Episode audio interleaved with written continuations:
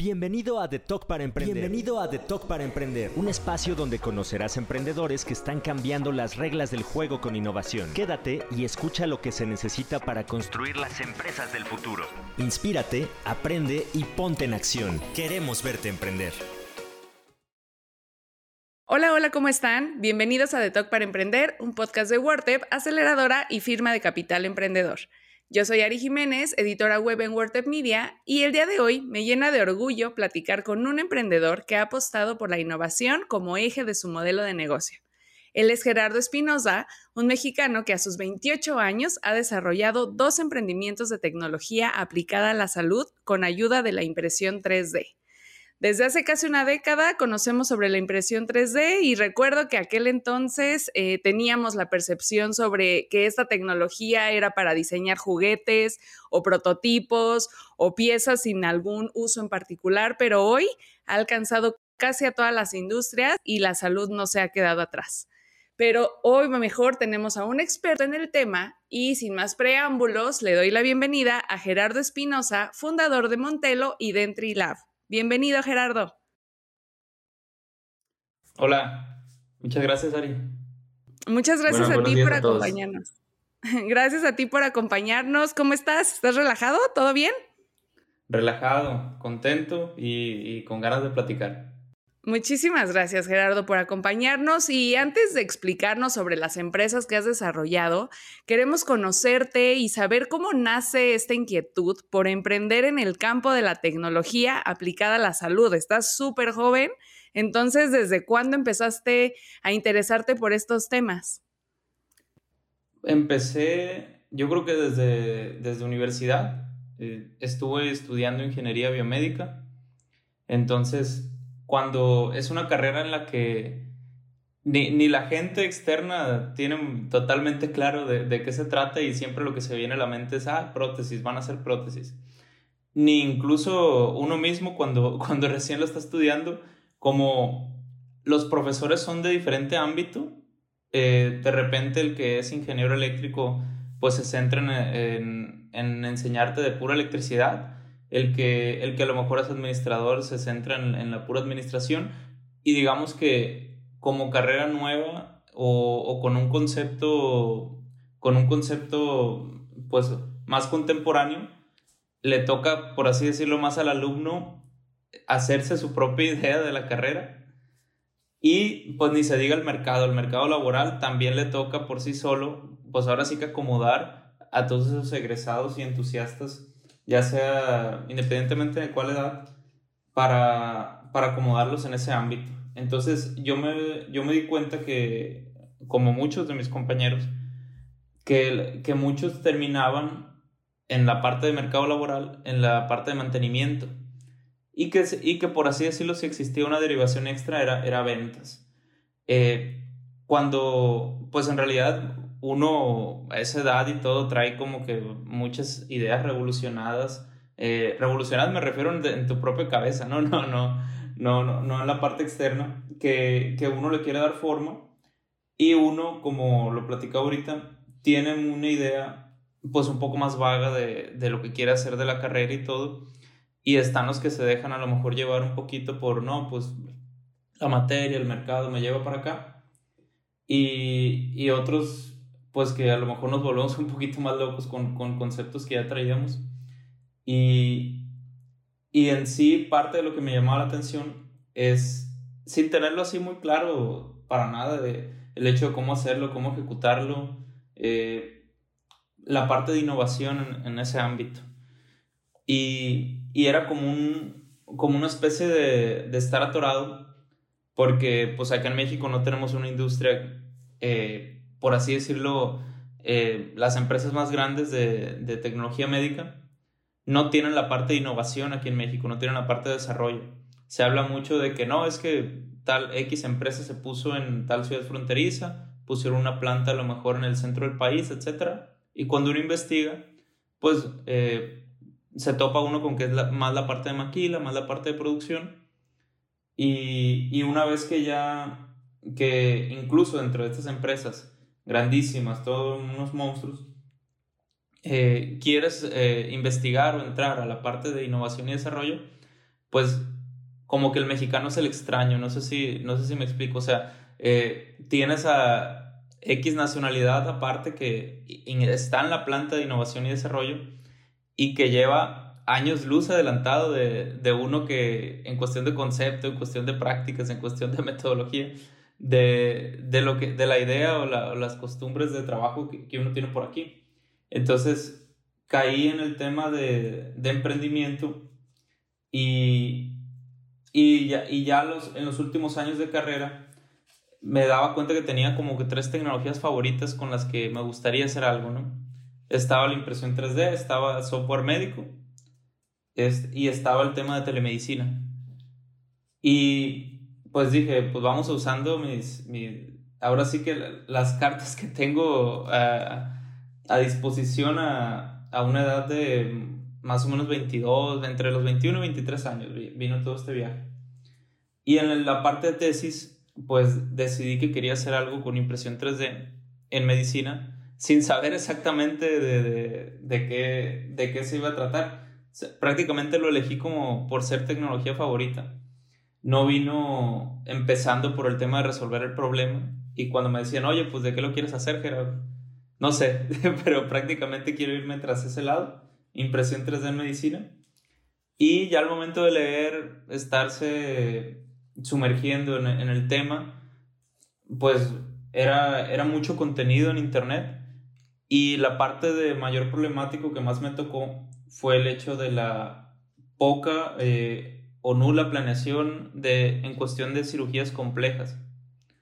Hay, me di cuenta que el estudio de imagen, o sea, no me di cuenta, sino que me, di cuenta que en distintos países el estudio de imagen médica antes de, de operar a un paciente, llámese tomografía o resonancia, había métodos por así decirlo, de aprovechar ese, ese mismo archivo que ya les hacen, o sea, incluso, o sea, en todos los países ya se hace antes de, una patología muy compleja, antes de operarlo, había métodos como para aprovechar aún más eh, ese mismo estudio y uno de ellos era precisamente trasladar, digamos, la superficie 3D que te entrega o que uno puede segmentar de ese estudio, pasarlo a impresión 3D y ya no se trata, por ejemplo, de imprimir a un corazón o imprimir a una aorta, sino que imprimes, o sea, la parte de interés con anatomía eh, cercana o exacta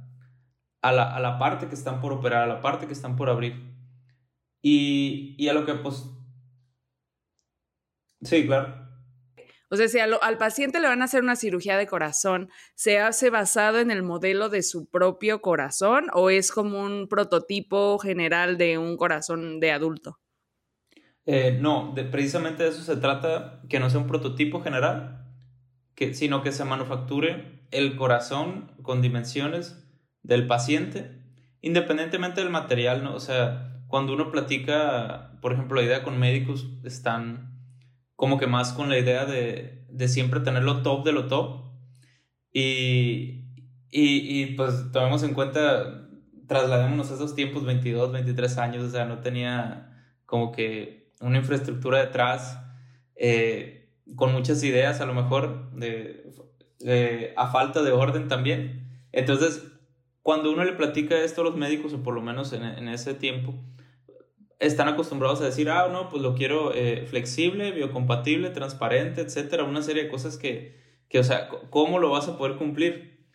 Eh, y parte de los entusiastas, por así decirlo, de, de, de, esta iniciativa a nivel mundial, pues son, por ejemplo, Clínica Mayo, donde pues tienen un presupuesto, o sea, a, a consideración, o sea, muy, muy elevado para el tema de innovación. Prácticamente, o sea, están dispuestos a tirarlo si es que algo no, no sale mal o algo así.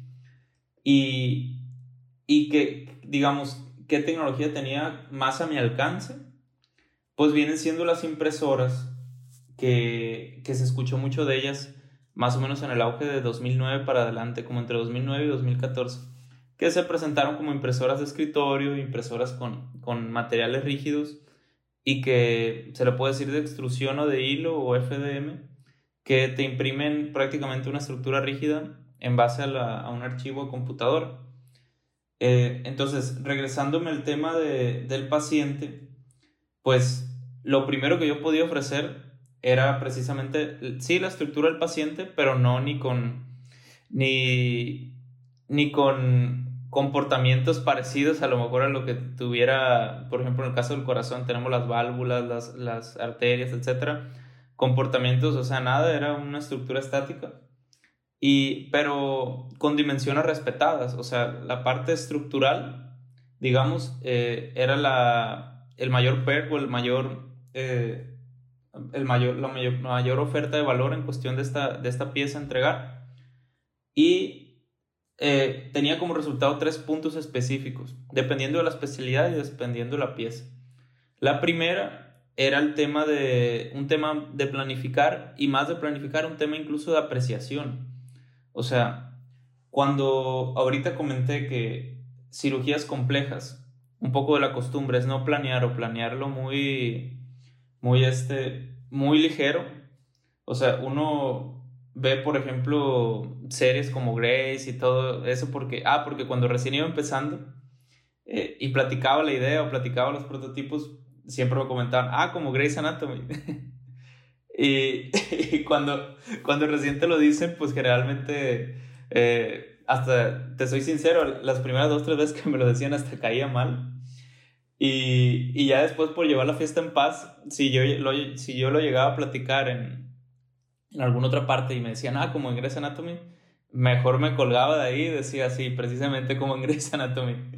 Entonces, eh, en ese tipo de series ves a todos los especialistas juntados, exponiendo, eh, haciendo un tipo de lluvia de ideas, planeación, etcétera, que en la práctica y menos en Latinoamérica se ve.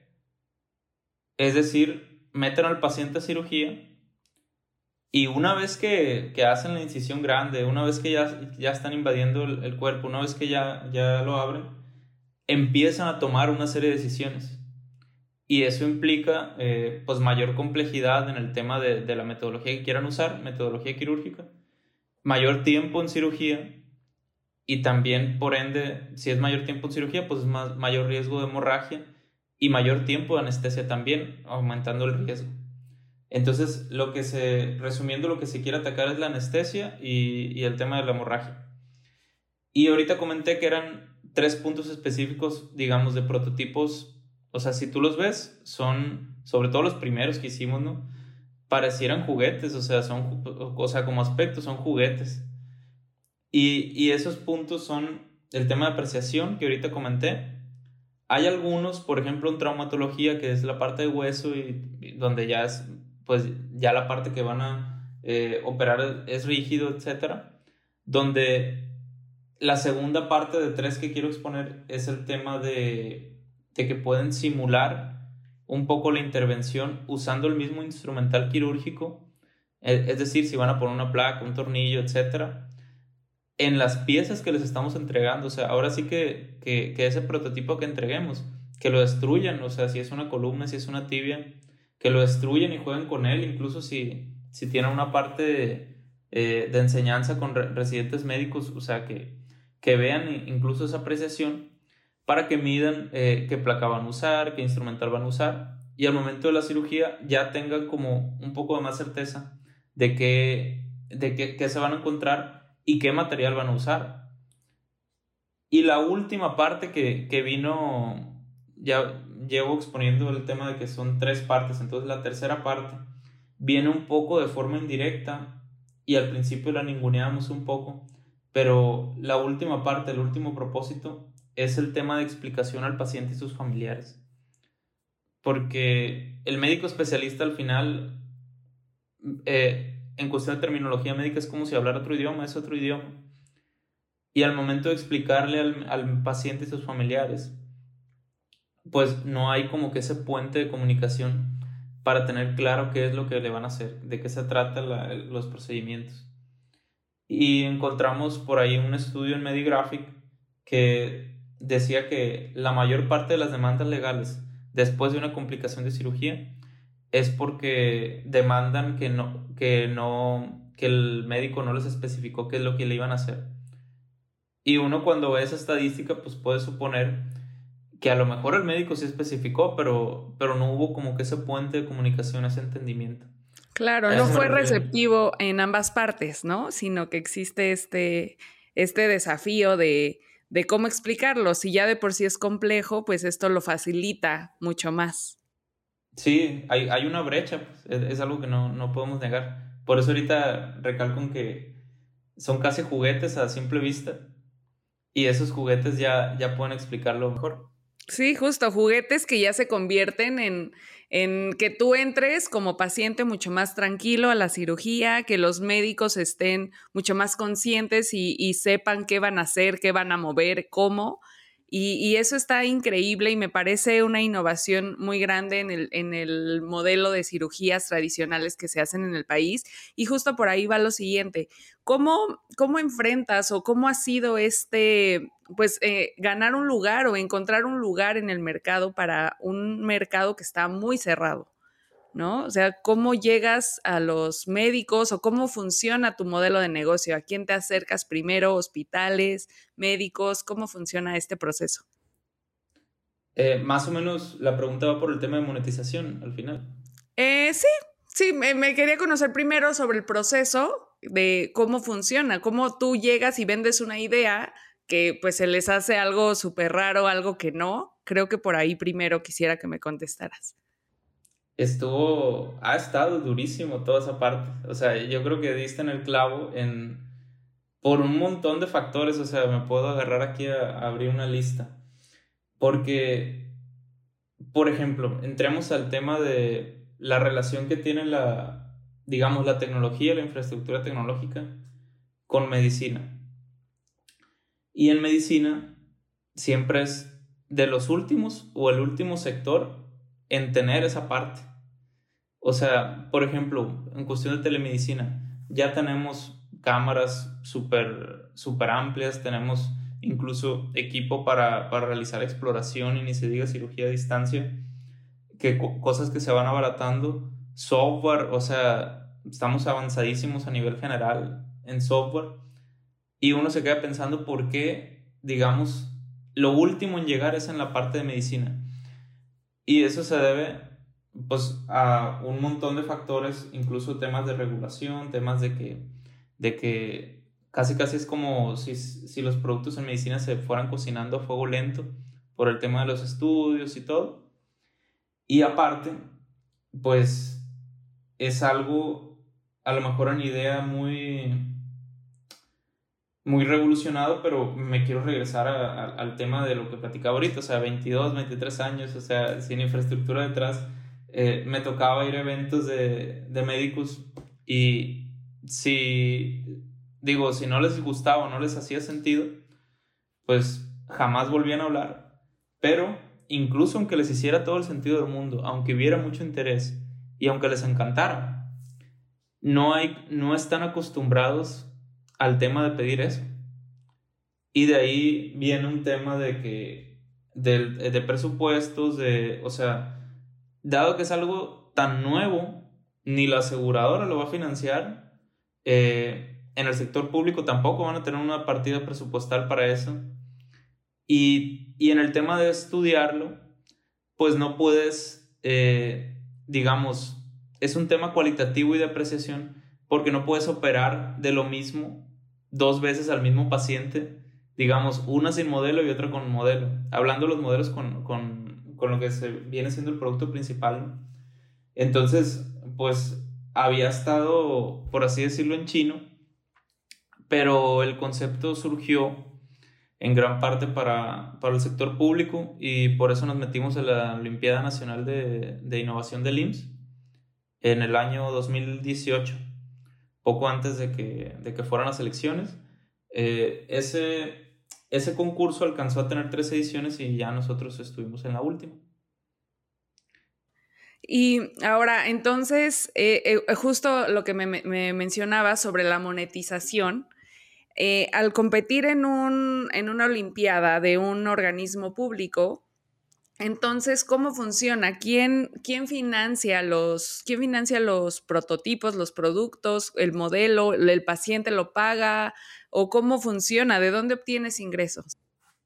Ok, cuando estuve haciendo el concepto y, desarrollando la tesis y presentándolo, me tocó ir a un evento de los muchos que se hacen, ¿no? De, tema de emprendimiento, apoyo a los jóvenes, este, pichar una idea, que, era una especie de campamento donde en un fin de semana tú llegas con una idea, eh, esto se desarrolla, se lo presentas a unos jueces y, y ya los jueces dan una especie de feedback y digamos el premio siempre es pues un tema de networking, un tema de poder llevarte a otro evento, este, pareciera como hasta, como si existiera un estándar, ¿no? En ese tipo de eventos, pero a cualquiera que, que la piensa o para, para ir a ese tipo de eventos, o sea, yo le diría que, que, que se animen porque con que les guste poquito el tema, ni siquiera te debe encantar, no se van a aburrir, o sea, hay un componente social muy, muy fuerte de, de, interacción de todo el día estar haciendo lluvia de ideas, todo el día recibir feedback,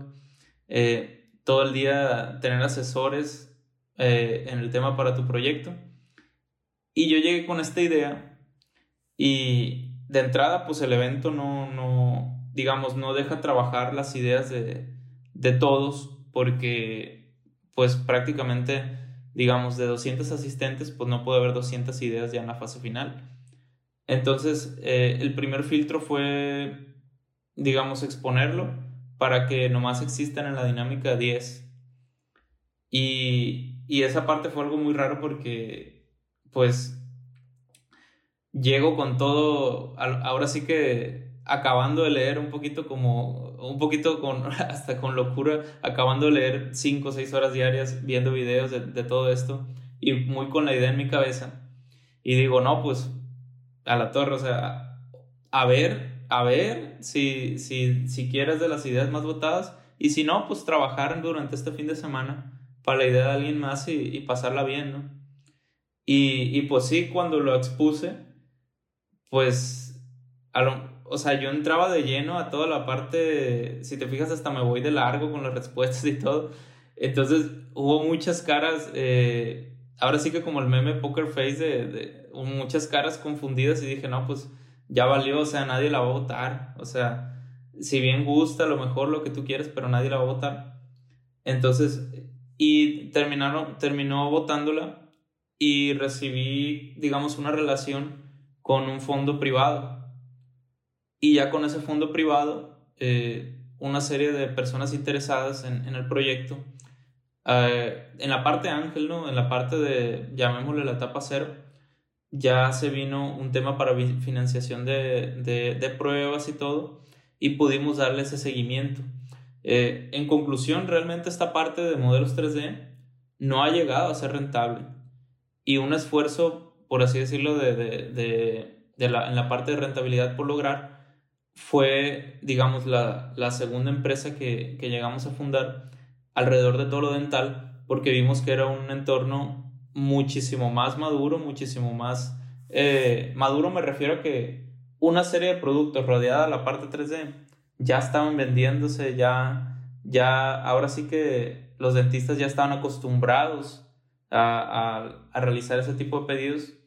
Entonces dijimos, no, pues con todo el expertise que, eh, o sea, dinero que no, nos, que no nos dio, no nos ha dado esta parte médica, con todo el expertise que tenemos, podemos hacer una propuesta interesante para lo que ahorita ya es Dentrilab y metimos radiología dental y un laboratorio 100% digital que maneja todo 3D eh, en cuestión dental, o sea, prótesis, incrustaciones, coronas, eh, carillas, todo lo hacemos con modelado digital y pasa a una fresadora o impresora 3D. Justo entonces, ¿consideras que tu principal desafío es eh, pues lograr que Montelo se convierta en una empresa rentable que pueda generar eh, pues también clientes como lo, tienen con Dentrilab?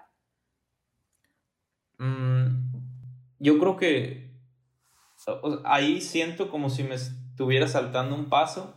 Creo que el primer desafío de cualquier emprendedor es estar dispuesto a cambiar lo que sea, o sea, escuchar al mercado, si eres pionero o no pionero, hacer la interacción adecuada.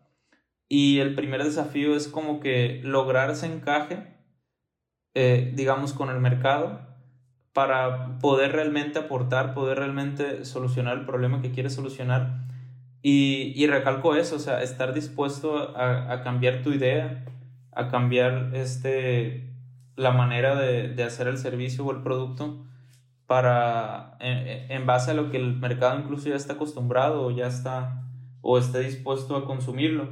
Aquí quiero desarrollar una idea extra en el sentido de que existen, o sea, prácticamente existen dos universos, o sea, los que, los que buscan la rentabilidad y los que buscan crecer el negocio sin ser rentables para, digamos, replicar un modelo mini unicornio, que es donde uno se da cuenta que Europa y Estados Unidos están muchísimo más acostumbrados a esa parte, hay un entorno mucho más desarrollado.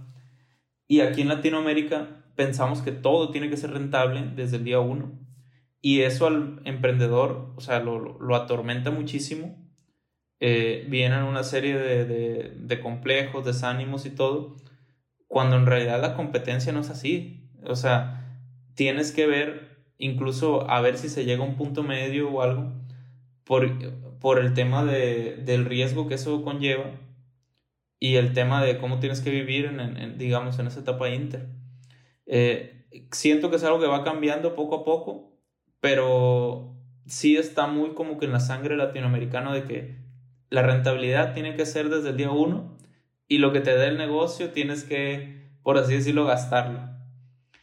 Y, y, es como un cambio de paradigma fuertísimo a todo lo que nos vienen diciendo los abuelos, los padres y todo, en el sentido de, de cómo lo están manejando otros países, donde incluso fondos internacionales, ahorita en este año, están invirtiendo muchísimo en Latinoamérica por el tema de la, de la parte exponencial que ya lograron en los países, digamos, de primer mundo, lo quieren lograr la parte exponencial ahora en Latinoamérica. Entonces es una oportunidad que se abre muy atractiva.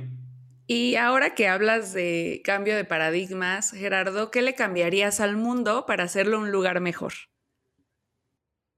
¿Qué le cambiaría al mundo? Voy a...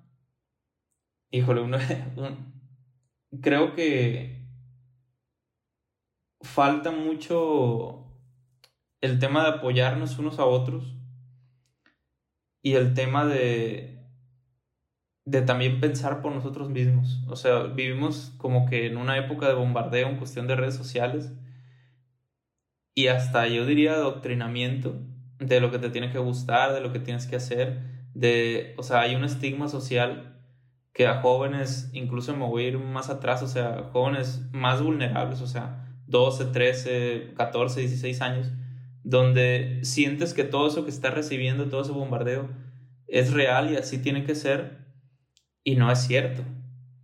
Entonces, siento como que, que si a lo mejor la educación cambiara al tema de pensar por nosotros mismos, encontraríamos más talentos propios, encontraríamos más iniciativas de apoyo, encontraríamos menos malinchismo y encontraríamos, eh, en, digo, en ese ámbito de utopía, encontraríamos más, más, más buen rollo para, para, para realmente realizar como que otra idea de progreso a la que nos vienen adoctrinando. Ok, muy bien, Gerardo. ¿Y, ¿Y, tú sigues algún mantra o alguna filosofía de vida para, pues, para tener esto tan claro como nos lo explicas? Yo creo que pues prácticamente leer mucho en la parte espiritual, o sea, prepararte mucho en la, la parte personal y sin entrar en consejos prácticos, yo diría, o sea, si tuviera que dar un consejo en ese sentido, métanle mucho al autocrítico, a la, a la parte de autorreflexión y sumérjanse en uno mismo, porque primero, o sea, hay que conocernos a nosotros mismos, vayan al psicólogo, este, eh, platiquen problemas con sus allegados, este, hagan las cosas sin pena, eh, si de verdad quieren hacer algo, háganlo sin miedo. Y todo eso, más incluso en la parte de, negocios, yo siento que, que, aporta muchísimo. Eh, porque se habla como un cliché de que, ah, crecimiento personal, negocios.